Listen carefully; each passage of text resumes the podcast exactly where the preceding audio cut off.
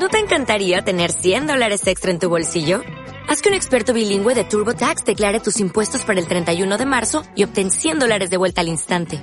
Porque no importa cuáles hayan sido tus logros del año pasado, TurboTax hace que cuenten. Obtén 100 dólares de vuelta y tus impuestos con 100% de precisión. Solo con Intuit TurboTax. Debes declarar para el 31 de marzo. Crédito solo aplicable al costo de la presentación federal con TurboTax Full Service. Oferta sujeta a cambios o cancelación en cualquier momento. Entonces, eh, ahí, ¿cierto? Nos dejó Gabriel con respecto al punto. Eh, ahí quedamos nosotros en ese momento. Y hoy día la, idea es cerrar este tema, que da para mucho, pero que, que, de alguna manera lo que buscamos es que cada uno de nosotros podamos hacernos esas preguntas importantes, eh, tocando algunos puntos más que nos puedan permitir de manera súper práctica llegar a lo que realmente queremos. Y en ese sentido, reafirmar el hecho de que lo que nosotros queremos puede sabotear lo que queremos en el futuro. O sea, lo que queremos a priori, esa satisfacción inmediata que queremos de alguna manera saldar, terminar, ¿cierto? Eh, alcanzando lo que queremos puede sabotear lo que queremos a, a, largo plazo, lo que estamos buscando realmente para un futuro. Ahora, si nos preguntamos, es muy probable que la mayoría de nosotros no sepamos también lo que queremos a largo plazo. Eh, si hago la pregunta y nos tomamos algunos segundos, a lo mejor sí vamos a empezar a descubrir y nos vamos a dar cuenta y vamos a decir si realmente yo esto es lo que quiero. Pero la mayoría de las personas eh, en el mundo, ¿cierto? En, las iglesias, en las comunidades, como se llame, no se hace esa pregunta porque esa pregunta requiere de intencionalidad, el preguntarnos realmente con respecto a lo que nosotros realmente valoramos. Porque lo que naturalmente queremos, esos deseos que son inmediatos, ¿cierto? Esos deseos que tenemos todos los días, a cada rato, o que a lo mejor lo hemos venido manteniendo por mucho tiempo, eh, a menudo está en conflicto con lo que realmente valoramos. Entonces, lo que queremos debemos contrarrestarlo con lo que realmente nosotros valoramos. Y el punto está cómo saber lo que uno valora. Eh, ¿Cómo hacernos esa pregunta importante, ¿cierto?, con respecto a lo que uno realmente está valorando. Y nosotros, durante el grupo de vida, y es lo que también yo voy a invitar hoy día, de hecho vamos después a pasarle una, una hojita, si es que llega, o si no ahora vamos a subir a internet, esta hojita que es el primer paso de lo que nos puede ayudar a descubrir lo que realmente valoramos y es el primer paso también para llegar a descubrir lo que, para llegar a tener lo que uno realmente quiere a fin de este año. Porque ¿cómo sería, yo me preguntaba, mientras estaba eh, pensando en la charla, me preguntaba, ¿cómo sería nuestro 2018 si al terminar el 31 de diciembre, no sé si a ustedes les pasa, yo pongo súper melancólico, lo, me pongo melancólico para mi, para mi cumpleaños, para el 31 de, al parecer soy medio melancólico, porque miro para atrás y veo lo que no hice, lo que no logré, los, sueños que tenía y no alcancé, las cosas que quise para mí mismo y no lo, no lo logré hacer, entonces me siento un poquito mal en esa fecha. Pero ¿qué pasaría si llegáramos al 31, ¿cierto? Sea donde estemos, si está ahí frente a la playa cuando salen los fuegos artificiales, si está en la casa tranquilo, si está en la montaña, no sé, donde sea, donde está donde la abuelita, sentado para comer. Si nosotros terminara, es cierto, terminando ese día y ese año, nosotros dijéramos, este 2018 es el primer año que yo alcancé lo que realmente quería, estoy súper satisfecho, estoy en paz. ¿Cómo sería? Sería excelente, o sea, yo me daría por pagado si alguno de nosotros llegáramos a hacer eso. Porque la verdad es que la mayoría de la gente caminamos eh, en esta vida simplemente alcanzando lo que queremos y no alcanzando lo que realmente queremos. La mayoría. La mayoría nos, nos compramos lo que queríamos para darnos cuenta, ¿cierto? Al poco tiempo decir esto no era lo que yo quería, porque ahora estoy con una deuda gigante que no tengo cómo pagar nos embarcamos en una relación para después decir, esto no era lo que yo quería, yo quería sentirme acompañado, me quería sentir bien y me siento pésimo después de esta decisión. Porque lo que está escrito ahí, lo que naturalmente queremos a priori, ¿cierto? eso que queremos en el momento, a menudo está en conflicto, con lo que realmente valoramos. Ahora aquí hay un problema y es cierto cómo nosotros llegamos a descubrir lo que realmente valoramos. Yo leí un libro en algún momento, y yo sé que ustedes también lo tienen que haber escuchado porque es re famoso, que es Los siete hábitos de la gente altamente efectiva. ¿Han escuchado hablar de eso de Stephen Covey? ¿Sí? Él plantea en ese libro, él, es un ejercicio que lo van a hacer, yo se lo quiero solamente comentar un poco.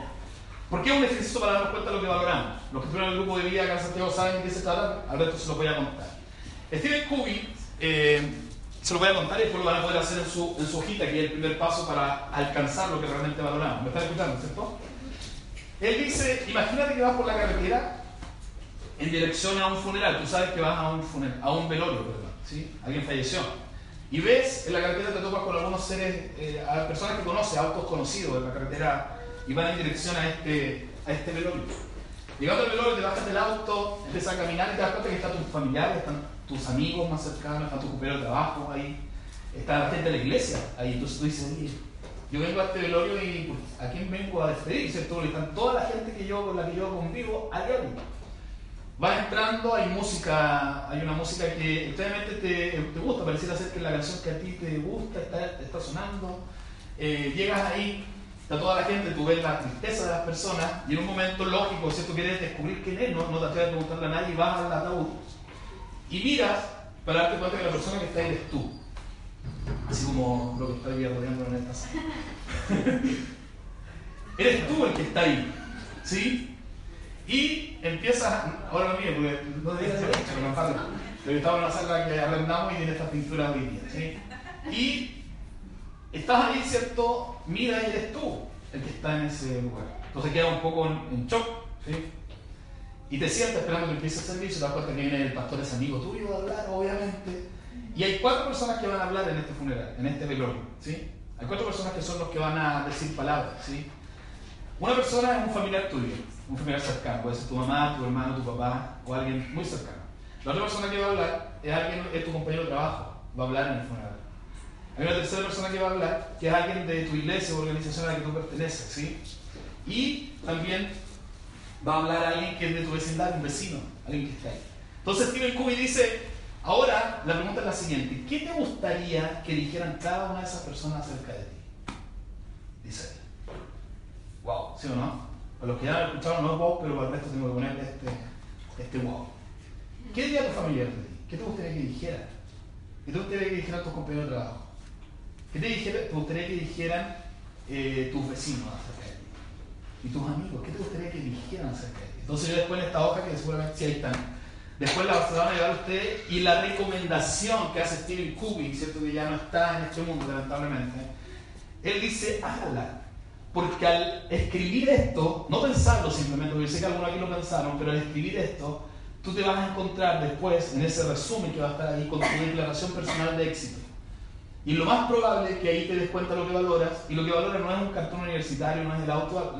Difícilmente alguien va a decir, me gustaría que mi hijo dijera que genial el auto que mi papá me dejó, que bacán la Play, ¿cierto? Que me dejó. Eh, ¿Cierto? No, ahí por ahí, gracias por comprarme el, último iPhone. ¿No te gustaría que dijera eso?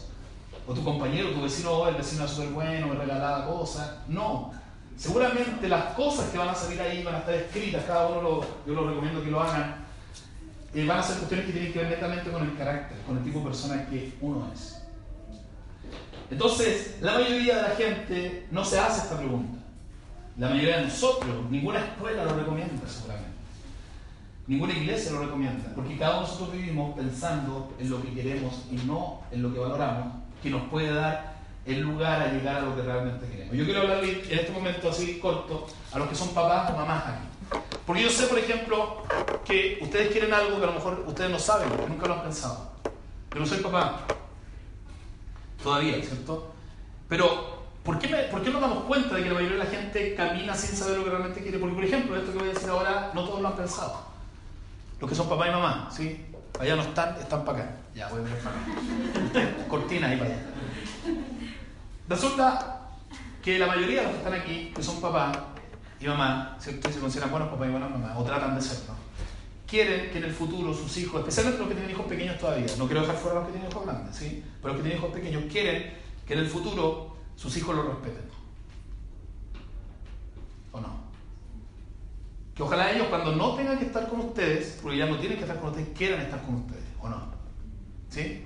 Que ya cuando tenga 20 años y tenga un montón de panoramas, en algún momento elige y diga, no, yo quiero quedarme con mi mamá quiero acompañar a mi papá. ¿Sí o no? Pero la mayoría de la gente no vive pensando en eso. Porque muchos papás y muchas mamás ¿cierto? hacen cosas por alcanzar lo que quieren naturalmente, olvidándose de que esto tanto que valoran. Y yo pregunto, ¿valdrá la pena algún error para perderse de eso? Porque yo en mi caso, siendo súper honesto, yo por ejemplo a mi papá, yo no quisiera pasar tiempo con él. porque él hizo algo, ¿cierto? Hizo cosas que han hecho que de, mí, ¿cierto? No exista este, este deseo. Porque seguramente nunca pensó en lo que realmente valoraba. Entonces, todos los que están aquí son papá y mamá, ¿cierto? Quieren eso en un futuro, pero a lo mejor no están viviendo de tal manera que eso ocurra. Están haciendo todo lo contrario para que eso ocurra. Y eso pasa porque no, no nos preguntamos realmente qué es lo que queremos, qué es lo que valoramos.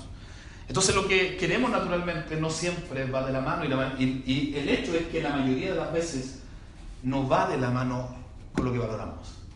Por eso está esto aquí ahora. Para obtener lo que realmente queremos, debemos descubrir lo que realmente valoramos. Y para eso sirve este ejercicio de Stephen Covey, ¿cierto? Que después ustedes se lo van a llevar y lo van a poder hacer. Entonces por ahí va y ese es el punto. Lo que queremos, que no es malo lo que queremos, no es malo querer comprarse la última tecnología, no es malo, ¿cierto?, querer salir por las noches, no es malo. Hay un montón de cosas que no son malas. No es malo trabajar tanto, hay un montón de cosas. Y de hecho me imagino que nada de eso es malo. El problema está que a lo mejor está en contra de lo que tú valoras. Y si lo seguimos haciendo, el camino lógico, obvio, es terminar, ¿cierto?, perdiendo lo que realmente, o sea, saboteando lo que realmente queremos por las cosas que queremos ahora. ¿O no? ¿Sí? ¿Hasta aquí me siguen o no? ¿Sí? Cuando descubrimos lo que realmente valoramos, somos menos propensos a conformarnos con lo que siempre queremos. Si nosotros día saliéramos de aquí inconformes, ¿cierto? Inconformes con lo que queremos, inconformes con lo que simplemente queremos de manera natural, ya no haciéndole tanto caso, ¿sí? Así como no, esto que yo quiero de manera natural hoy día tan, tan así está en contra de lo que yo realmente valoro, eh, vamos a vivir con una inconformidad sana, buena. Vamos a decir, yo no, este no es mi camino, yo no quiero por aquí. Porque, vuelvo a repetir, me ayudan a leer qué dice, cuando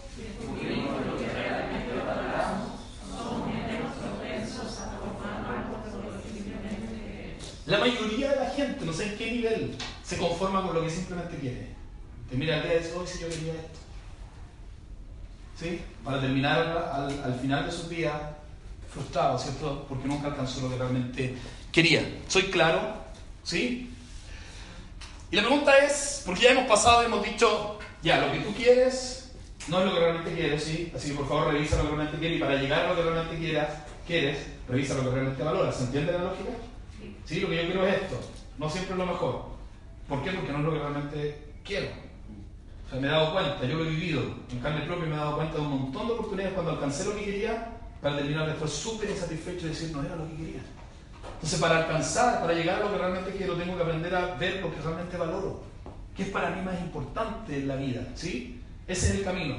Pero en ese camino, como somos, y a decir canuto, pero no lo voy a decir, hay un punto importante y es descubrir qué es lo que Dios realmente quiere, porque aquí yo quiero vivir para lo que Dios quiere, porque una cosa es lo que yo quiero, otra cosa es lo que yo valoro, otra, otra cosa es lo que yo realmente quiero, y aquí le vamos a meter un cuarto punto súper complejo, o, aparentemente súper complejo, que es, pero ¿qué quiere Dios realmente?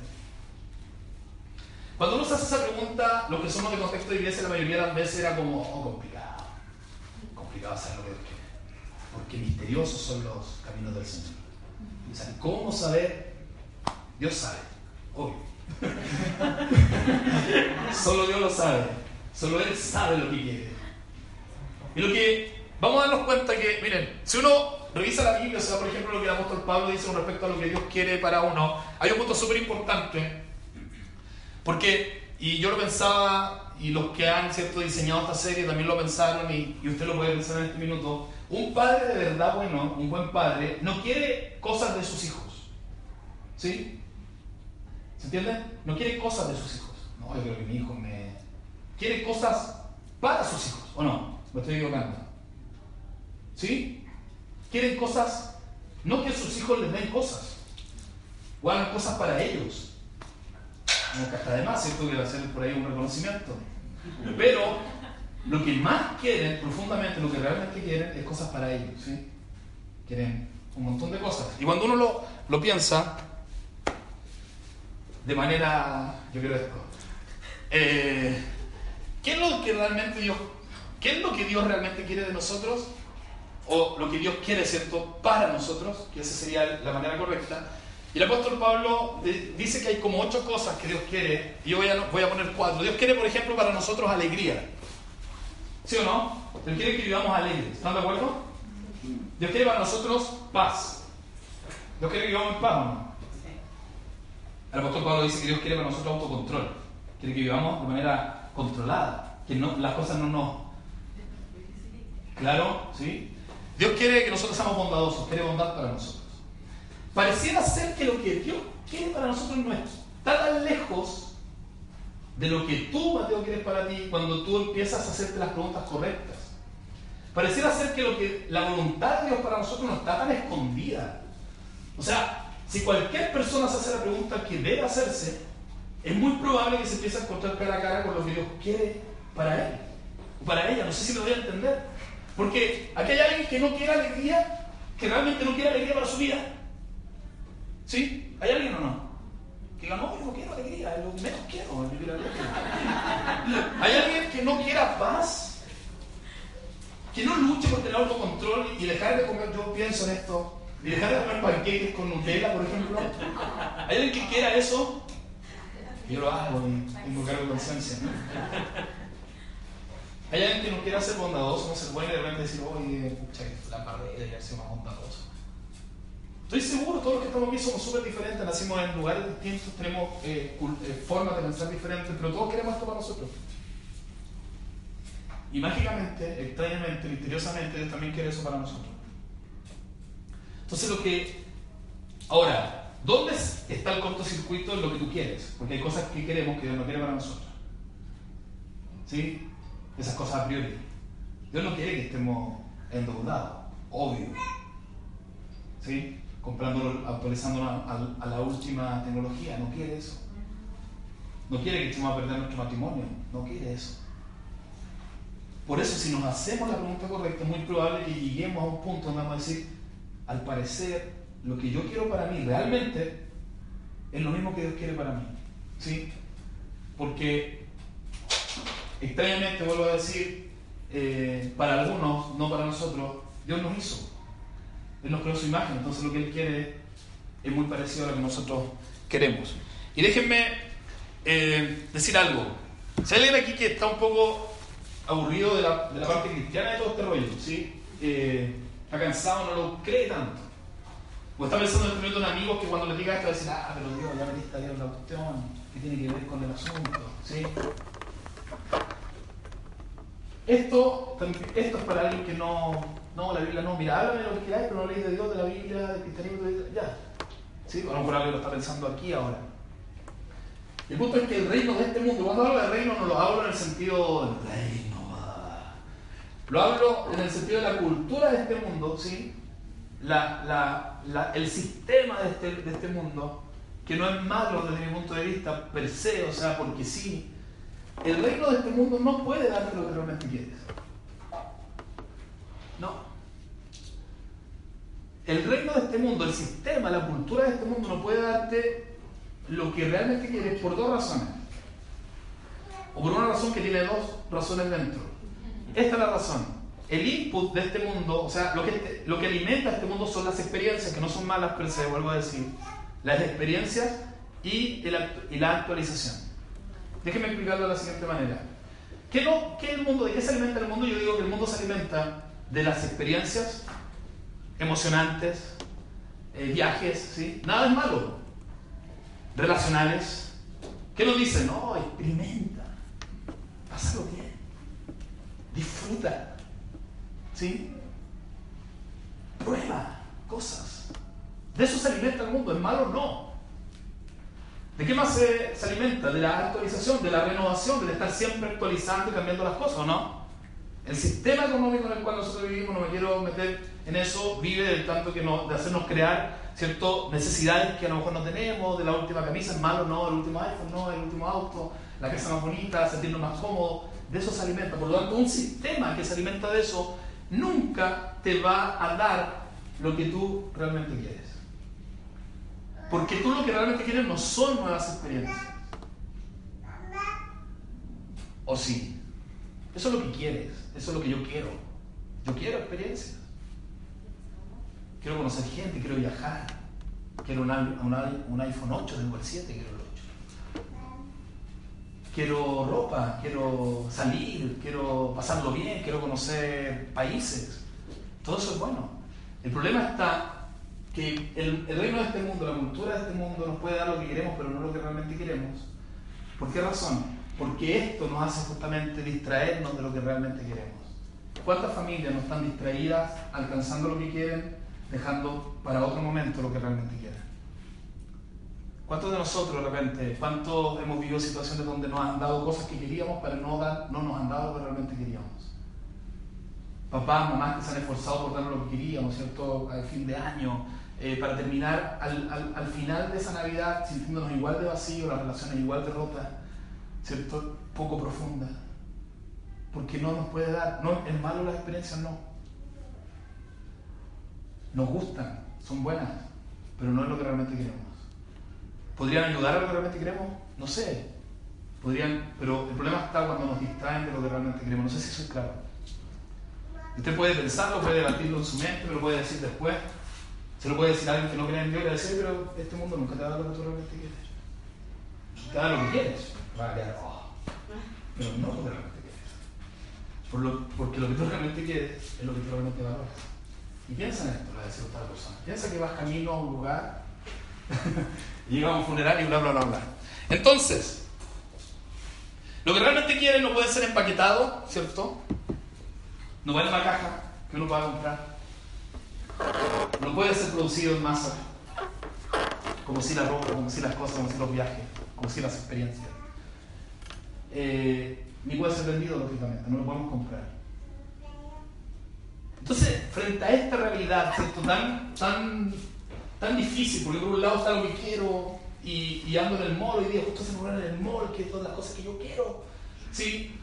lo que yo quiero y lo que realmente quiero, que hoy día me estoy dando cuenta que, claro, lo estoy embarrando por el camino en el que voy, por lo que estoy haciendo, por lo que estoy eh, tratando de alcanzar para sentirme satisfecho y hoy estoy encontrando la razón de mi frustración constante, de mi pena, de mi amargura, porque quiero paz, quiero bondad, quiero alegría, quiero tranquilidad, pero estoy yendo por el camino de lo que quiero y no por lo que realmente quiero. Aparece una interrogante súper grande y tiene que ver con el hecho de, de, entonces, ¿cómo lo hacemos? Porque parece que estuviéramos súper a la deriva, súper solos frente a esta situación tan, tan difícil. Y para eso yo quiero comentarles eh, un pasaje del Nuevo Testamento. Y para eso, antes de, quiero, bueno, para los que no se acuerdan mucho, eh, ponerlo en contexto. Pablo, que fue el que escribió este libro, el libro de Romanos, Pablo, el apóstol Pablo, era una persona, todos sabemos, es un perseguidor de la iglesia, un hombre que estuvo en los momentos más difíciles del cristianismo, ¿cierto? pero desde el otro lado, atacándolo, eh, persiguiendo, siendo parte de asesinatos en contra de cristianos. Y en un momento se da vuelta a su manera de ver. Eso es lo que él quería, pero en un momento él encuentra lo que realmente quería, ¿o no? Y se da cuenta y por lo tanto se transforma de ser un perseguidor a un seguidor, a, uno al evangelista quizás más apasionado de la historia del cristianismo. O sea, el más preocupado por nosotros, después de Jesús, creo yo, es Pablo. El que más pensó en nosotros es él. El que más trató de transmitir cosas, de decirle, mire, yo estoy tan, los amo tanto a los que van a venir algún día, que quiero transmitirles cosas realmente importantes que los hagan cambiar su manera de vivir, o sea, que piensen distinto, de que realmente les vaya, que les vaya bien, que vayan por el camino que corresponde. Y hay algo súper particular, Pablo escribió una carta a los romanos, pero Pablo no había plantado la iglesia en Roma. Él no plantó esa iglesia, él no conocía Roma, de hecho, o sea, no conocía la iglesia en Roma cuando él escribe. De hecho, si ustedes la leen, él dice, ¿cierto? Los primeros capítulos dice, pucha, no he podido ir para allá, porque estaba un poquito ocupado, estoy parafraseando, he estado con algunas cositas que hacer, no he podido ver, pero me encantaría ir a verles. Y él les escribe como alguien que no ha ido para allá, pero que los quiere profundamente. ¿Sí? Que está muy, muy preocupado. Y parte el capítulo 12 de Romanos con la siguiente frase. Dice, por lo tanto, el que está aquí le dice, pero por lo tanto, ¿cómo? ¿Por qué? ¿Qué pasó antes? ¿Sí o no? Porque parece que es como que algo pasó antes de esto para decir, por lo tanto. Y lo que pasó es que en los capítulos del 1 al 11 de Romanos, Dios habla, Pablo habla principalmente de la gracia y la misericordia de Dios. eso está hablándole, ¿sí? A los romanos que están allá, que son de la iglesia, que son cristianos y en su mayoría son judíos. Entonces él ocupa 11 capítulos para hablar a la gente, decirle, Dios es súper bueno, la gracia de Él es impresionante, es misericordioso. Les habla todo eso, llega al capítulo 12 y ahora les dice, así que como todo lo que antes les hablé, ahora frente a eso quiero decirles lo siguiente. ¿Me doy a entender? ¿Sí? Por lo tanto, dice Pablo, hermanos, tomando en cuenta, ¿se dan cuenta? Para la redundancia, eh, tomando en cuenta la misericordia de Dios. Aquí para algunos nosotros que venimos de un contexto de iglesia, no debería decir misericordia de Dios, debería decir infierno. Debería decir ira. Debería decir fuego. ¿Sí? El enojo. Ahora lo van a entender. Eso debería decir. Así lo entendí yo muchas veces. No, no entendí, por lo tanto, hermanos, tomando en cuenta la misericordia de Dios. ¿Sí? Fíjense por qué les digo esto. Se nota, ¿cierto? La misericordia de Dios. Les ruego a cada uno de ustedes, y ahí no les voy a explicar por qué Pablo dice eso, pero antes me quiero detener esto de ruego. ¿Qué se le a la mente cuando Pablo dice rogar? De manera física, visualmente, si los ojos piensan en rogar. ¿Qué, cómo, ¿Cómo es alguien que ruega? ¿Qué hace? ¿Se arrodilla o no? Con miedo. ¿O con miedo? Yo me imagino a alguien que, que te. ¿Cómo? Con angustia, ¿cierto? Es un zamarreo. Te estoy rogando, te suplico. No sé si alguien lo ha hecho una vez. Pablo no, no utiliza esa palabra porque sí, o sea, está poniendo, él lo dice, les pido, les solicito atentamente. Él dice, por lo tanto, hermanos, habiéndoles hablado del capítulo 1 al 11, de todo lo bueno que Dios es, lo maravilloso que es, lo gentil, lo amable, ocupa la palabra de la amabilidad de Dios, dice. Dice, por la amabilidad de Dios ustedes son salvos, dice Pablo. O sea, por, por lo bueno que Dios es, lo maravilloso que es, les pido, ¿cierto?, que tomen en cuenta la misericordia de Dios. Por todo eso ahora yo les ruego, les ruego, ¿sí? Los amarreo, me, arrodillo, les digo, por favor, ¿sí? ¿Alguien lo, está visualizando así? Les ruego a cada uno de ustedes que en adoración espiritual. Ofrezcan su cuerpo como sacrificio vivo, santo y agradable a Dios. ¿Por qué les decía que era importante ejemplificar lo anterior? Porque yo pensé antes que yo debía someterme a Dios, que no debía hacer cosas malas, porque el infierno me esperaba a todos los que nos comportáramos mal. Cuidadito las manitos lo que tocan, ¿se acuerda la canción de Afroamericana? Cuidadito las manitos lo No, las manitos lo dicen. Lo que, los ojitos lo que ven, la boquita lo que dice, porque hay un Dios que mirándonos está, cuidadito. La, ¿Se dan cuenta? O sea, cuidadito lo que hacen, porque por lo tanto, pórtense bien. Pero Pablo dice todo lo contrario. Él dice, pórtense bien, actúen de manera diferente, debido a todo lo que les he contado del capítulo 1 al 11, por la misericordia de Dios, les ruego que vivan de una manera diferente. Es sorprendente, ¿no? O sea, él les dice, los convence con la capacidad que tenía el apóstol para decirle, miren, Dios es muy bueno. ¿Sí? Por lo tanto, yo les pido que ustedes, de acuerdo a esto, les ruego que en adoración espiritual ofrezcan su cuerpo como sacrificio vivo, santo y agradable a Dios. ¿Qué tiene que ver esto con lo que estamos hablando? Vaya vamos. ¿Qué es el culto racional de ustedes? ¿sí? Hay, un, hay comentaristas bíblicos, yo lamentablemente no sé griego, pero comentaristas bíblicos que dicen que esta palabra racional que fue traducida del griego al español, eh, digo haberse, haberse traducido como lógico. Es la palabra más cercana, pero les pareció para la época demasiado intelectual a lo mejor. A mí me parece más esta, pero bueno, en fin, la época cambia. Entonces, lo que Pablo se lo parafraseara, ¿cierto? Sin temor a, estar cambiando lo que la Biblia quiere decir, Pablo dice, por lo bueno que Dios es, por la misericordia de Dios, les ruego que ustedes, ¿cierto? Eh, entreguen sus cuerpos en sacrificio vivo, que, que de, esta, de esta manera, que es lo más lógico ante lo que Dios hizo por ustedes. O sea, lo más lógico es que nosotros vivamos de una manera diferente frente a lo que Dios ya hizo por nosotros. ¿Sí? Y él continúa. Y él dice, el verso 2 dice ya, les digo eso, yo les digo algo, y no se adapten. Y pone entre paréntesis esta versión, no se conformen a este mundo no se adapten, ¿cierto? No tomen el, el patrón del mundo actual. En, nuestra, en nuestra cultura, en nuestra sociedad hay un montón de patrones, hay patrones para cocinar, hay recetas, ¿no? Uno dice, mira, si queréis que te queden bien los huevos, los huevos a la copa, eh, yo bajo de internet una cosita y dice, este es el patrón, tienes que hacer esto. Dos minutos, hay una persona que hacía una que era como un rezo, ¿cómo era? Un Padre Nuestro, hacía un Padre Nuestro, no sé qué, una de María veces, y te, y te quedan, pero súper bien. El patrón, ¿sí? La manera, la receta en, que las cosas se deben hacer. Y así en nuestra cultura, en el reino de este mundo, en el sistema, hay, recetas para todo. ¿Hay recetas para ser un hombre de verdad o no? ¿Hay recetas para ser eh, familia? Hay recetas, hay patrones. Pablo dice en esa época en la que él está escribiendo, ¿saben qué? No sigan el patrón del mundo actual. No se molden.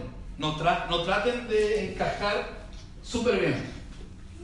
¿Han visto un molde de un... Si uno vuelve otra vez al tema de la repostería, ¿has visto un molde? O sea, Pablo está diciendo ustedes no van a caer ahí, así que no traten de, de amoldarse. No traten de caer así y van a quedar súper cómodos dentro de ese molde porque no es, no es lo que Dios quiere para ustedes. Yo hace un poco tiempo tuve que hacer una pregunta súper difícil que tenía que ver con, con eh, por, una situación X me tuve que preguntar cómo debería reaccionar un verdadero hombre frente a esto. De verdad, fue un momento que me tuve que preguntar esto. ¿Qué es lo que debería yo hacer esto? ¿Qué, haría, un hombre frente a, esta situación? Eh, la reacción que se supone que yo debía tener, porque había sido una, alguien había hecho algo que, me había molestado mucho. Y yo mentalmente, el patrón cultural del momento me decía, un verdadero hombre tiene que ir y tiene que pegarle a ese compadre. ¿De verdad? Eso pensaba. Un montón de rato. El, ¿Por qué? Porque hay un patrón, hay un molde. ¿O no? ¿Quién lo creó? Este sistema. Entonces yo por un largo rato estuve bajo esa lógica. Lo que yo tengo que hacer es hacer eso. En un momento, conversando con un, amigo, un mentor, me dijo, tu, tu ejemplo de verdadero hombre? Me preguntó. Yo le dije, Jesús. y me dijo, la pregunta que hay cajón era obvia, ¿y hay qué hay Jesús?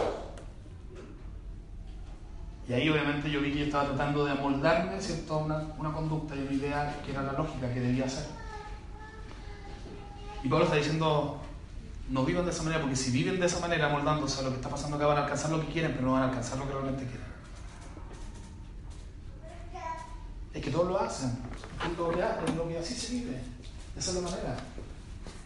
Pablo dice sí, es la manera. Es el mundo actual, no es malo, es el input de este mundo, es experiencias nuevas, ¿sí? Y actualización, ¿cierto? Renovación de las cosas. Si lo hacen, claro, eso lo van a alcanzar, pero para terminar el día dándose cuenta que no era lo que realmente querían. Es difícil, súper difícil. Lo más fácil sería hacer lo que, lo que dice el molde, porque nadie te va a apuntar, nadie te va a mirar raro. Porque todos lo hacen. De hecho, si no lo haces y te sales del molde, es probable que te. Ahí sí te apunten y te digan, pero ¿por qué si debiste haber hecho? Es la oportunidad de tu vida. Es lo que debiste haber hecho. Pablo está diciendo, no se adapten, no se conformen al reino de este mundo, ¿cierto? Y después dice, si no, transfórmense, dice. Y uno dice, ah, ya bueno, ya eso es lo que tengo que hacer entonces. Me tengo que transformar. Los comentaristas bíblicos otra vez dicen que esta palabra, la palabra que está aquí en transfórmense, no es transformer, ¿cierto? De lo que a uno le gusta, es metamorfos en griego, que es la misma palabra que nosotros usamos para metamorfosis que da mucho más lujo respecto a lo que está diciendo, porque la metamorfosis no es un, la mariposa no es que eh, fue gusano, ¿cierto? Y a lo segundo es, es mariposa. Pasa por un proceso que se llama la metamorfosis. Un proceso, no sé cuánto los que les gusta la mariposa me podrían contar cuánto tiempo demora, pero es un proceso, no es instantáneo.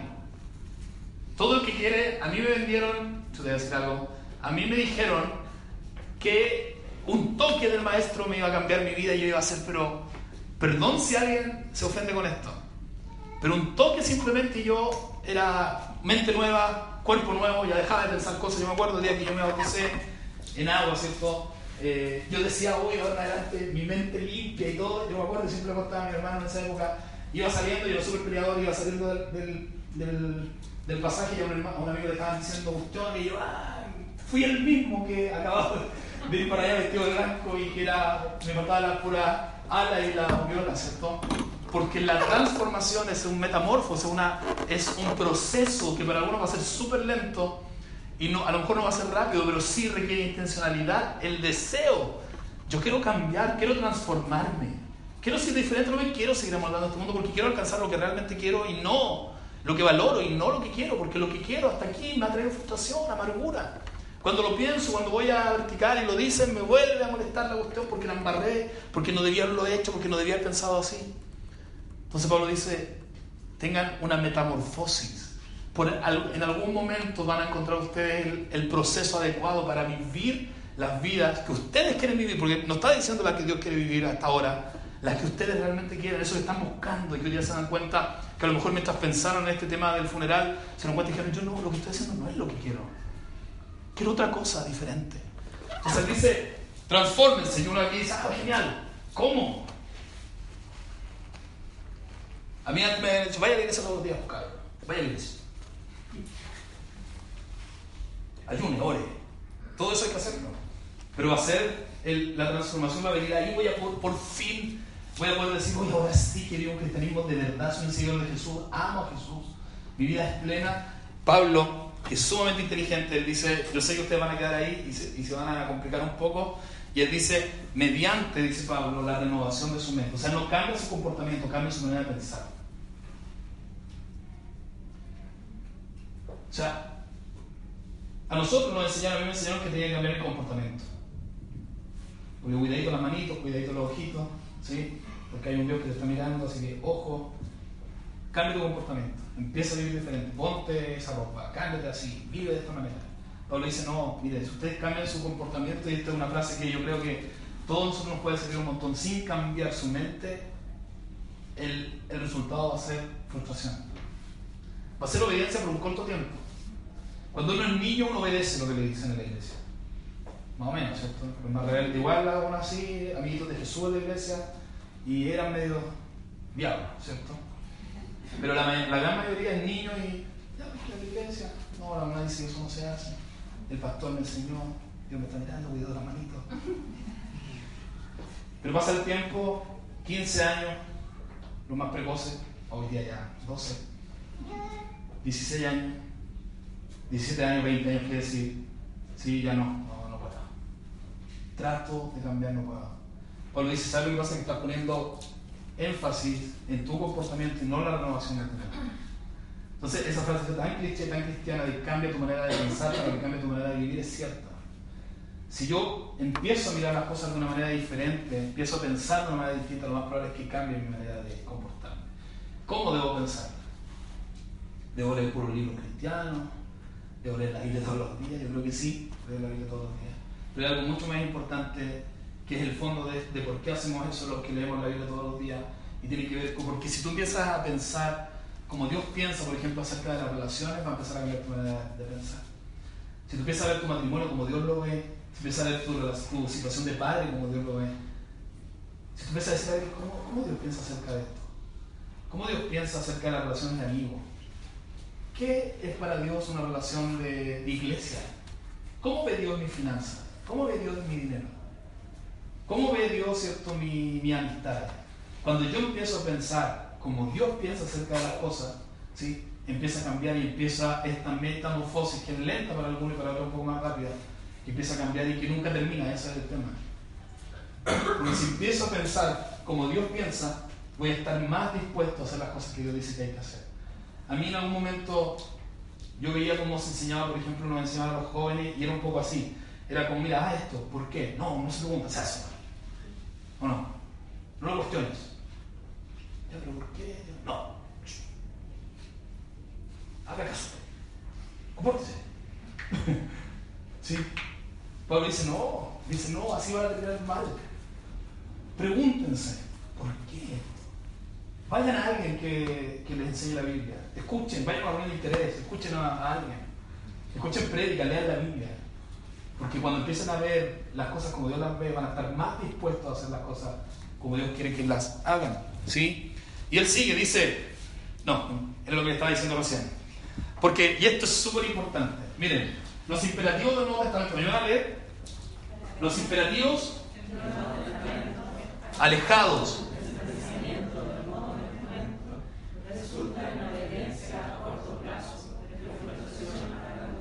¿Sí o no?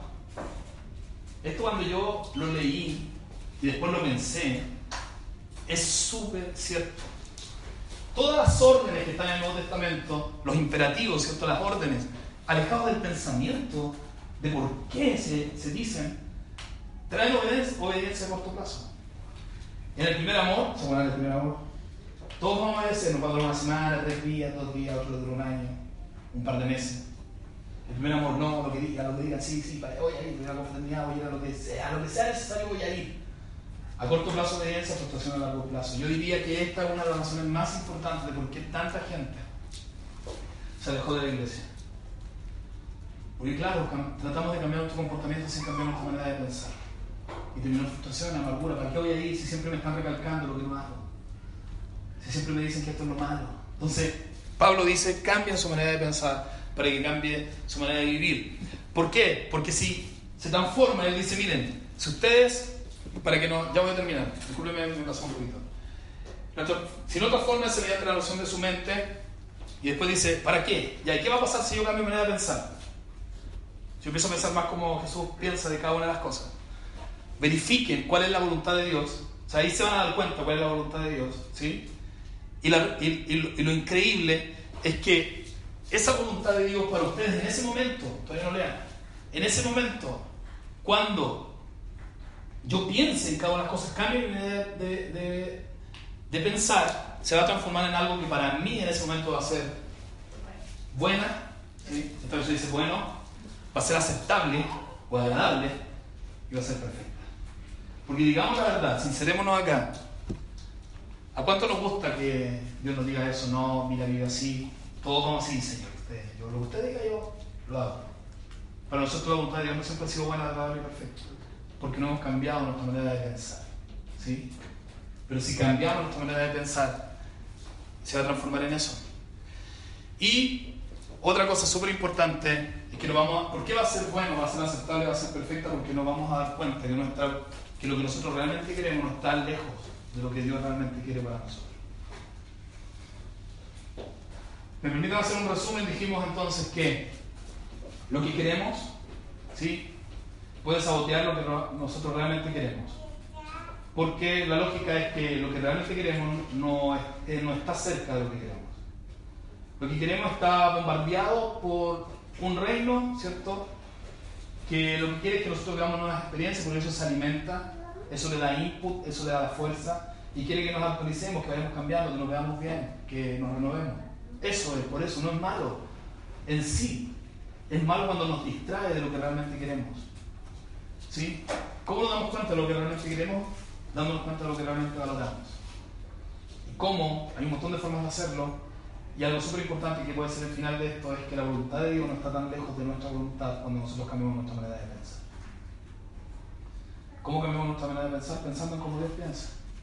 Formas hay muchas. Leamos la Biblia, hablemos, conversemos. Pero quiero hacer la última pregunta y esta que cada uno responda desde su posición. ¿Cuántos quieren obtener lo que realmente quieren?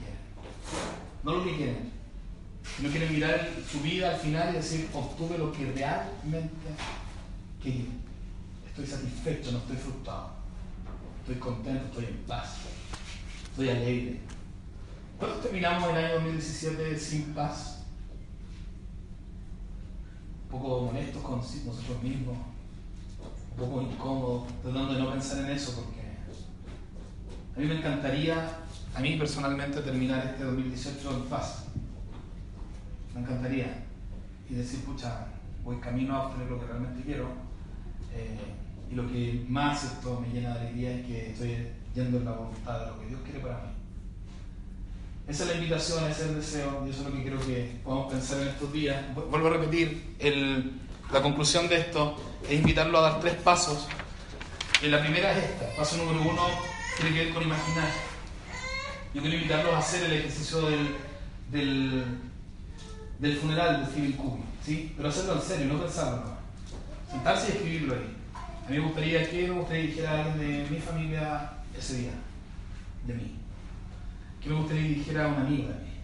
Que me gustaría que dijera un compañero de trabajo, que me gustaría que dijera alguien de la iglesia o de una organización en el caso que participe. ¿Qué me gustaría que dijera?